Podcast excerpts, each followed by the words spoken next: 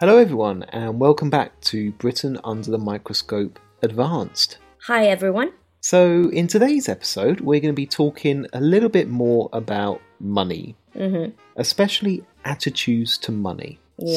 So, we're going to be looking at how people think about money, and also we'll be discussing a little bit about how much people actually earn in the UK. Ooh, exciting. To talk about the general British attitude towards money, I know is one of embarrassment. Yes. Like right now, you probably don't feel very comfortable talking about money in that way. Not particularly, no. For example, we wouldn't tell each other kind of how much money we spent on something or how much money we earn. It's seen as something quite embarrassing in the UK and very private as well.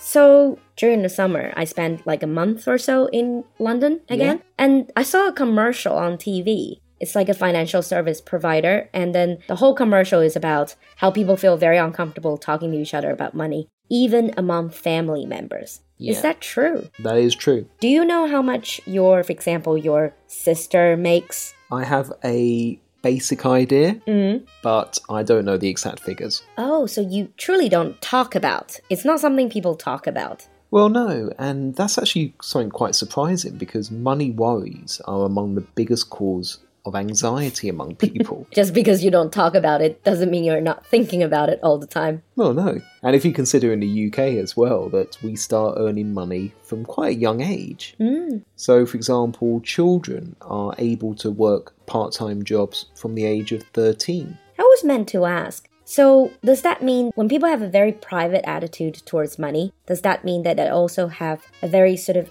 independent attitude when it comes to the money I make is mine? I'm Yes. not. Generally, for children, when they grow up, they're on their own. Yes. And it's seen as quite a positive thing in the UK. Mm. About 20% of teenagers get a part time job. And it's seen as that you need to start making your own money, you need to start being somewhat independent. Obviously, you know, you still live with your parents, they still feed you, but if you want pocket money, for example, Ah. you have to make the money yourself. Like me, when I was 13 or 14. Wow. 13 or 14. What can you do at the age of 13 or 14? Um, for me, my first part time job was to go around delivering flowers. So Okay. someone would drive the van, I would sit next to that person, and I would be taking the flowers to the door. Oh, so it's like a delivery type Yeah. of job. And that is completely legal in the UK. Yeah. I suppose this attitude, it's as you said, it's seen as very positive for kids to or for teenagers to do some part-time job. It's not necessarily because family is short of money, but it's more to make them feel like they need to be independent. Yes. And one of the reasons why, as well, is even though some families they do have the money, but it's important to remember the cost of living in the UK is quite high. Yeah, I often get students asking me like people in the UK, they must be living a very good life because they make a lot of money or the salary is very high. I said, "Well, actually the salary is not as high as people think, and also the cost of living is very high." Well, Britain is a rich country.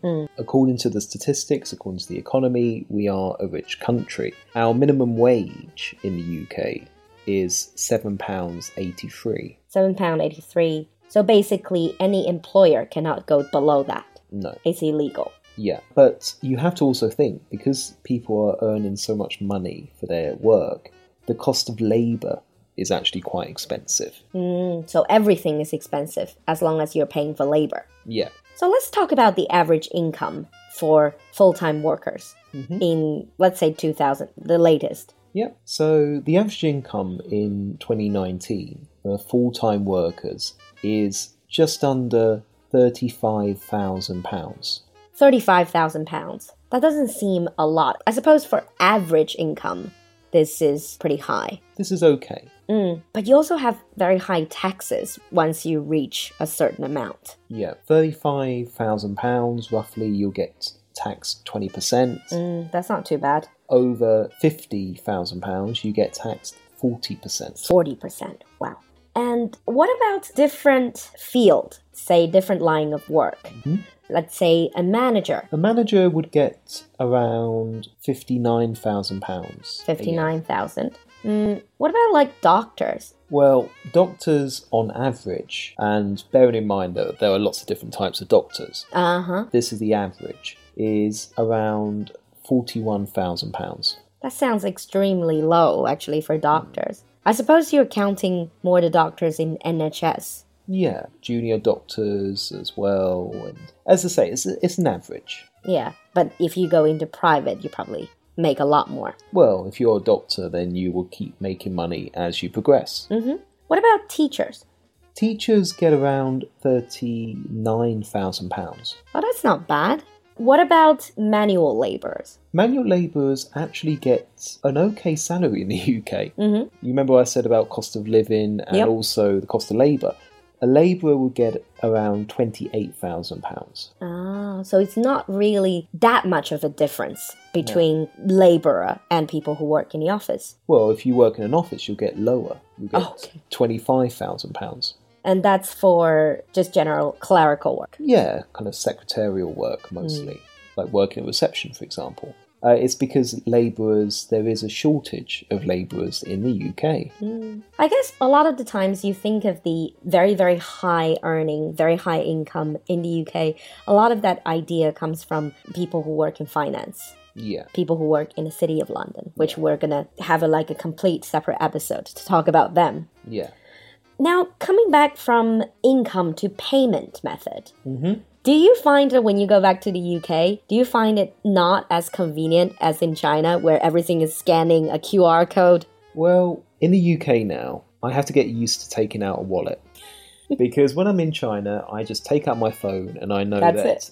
any purchase I want to make, it's easy to do using my phone, using WeChat or Alipay. Mobile payment is not as common as it is in China, but having said that, Apple Pay is now used a lot more. Mm, it is getting more popular. It is getting more popular, but it's not as universal as Mm. in China. I guess it's also because a the aging population, a lot of your older generation is not very accepting of the whole new mobile payment. and obviously Apple Pay is only used if you're using an Apple phone. Mm-hmm. At the moment, people use credit cards still quite a lot. Uh-huh. Still very, very common. And we have contactless payment. contactless payment means you don't have to swipe the card. You basically use it as almost like a bus card. You just touch it. Yeah. And then what about PIN? You don't have to key in the passcode? Uh, no, we also have chip and pin as well. Contactless payment is only for purchases under £30. Oh, so small amounts. Yeah. Ah, that makes sense. And chip and pin is obviously for slightly higher. One thing I have noticed is that there's still quite a lot of people in the UK using personal checks, which is so foreign to me.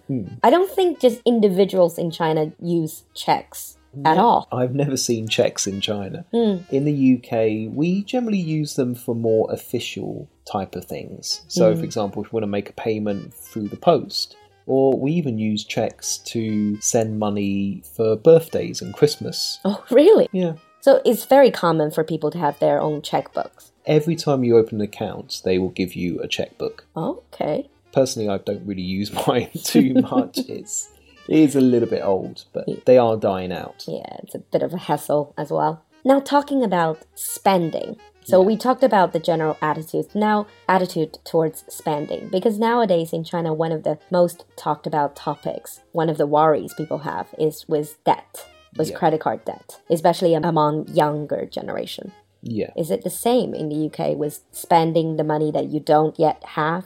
Well, yeah. Credit card debt is increasing. It is quite common in the UK to have credit card debt. And a part of this is the effect of the recession.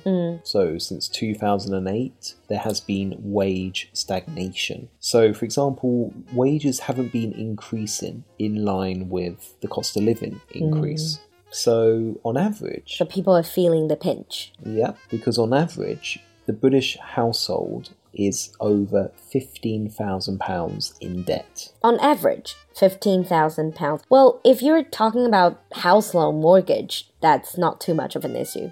But if you're counting people who are just renting 15,000 pounds is quite a bit. Yeah.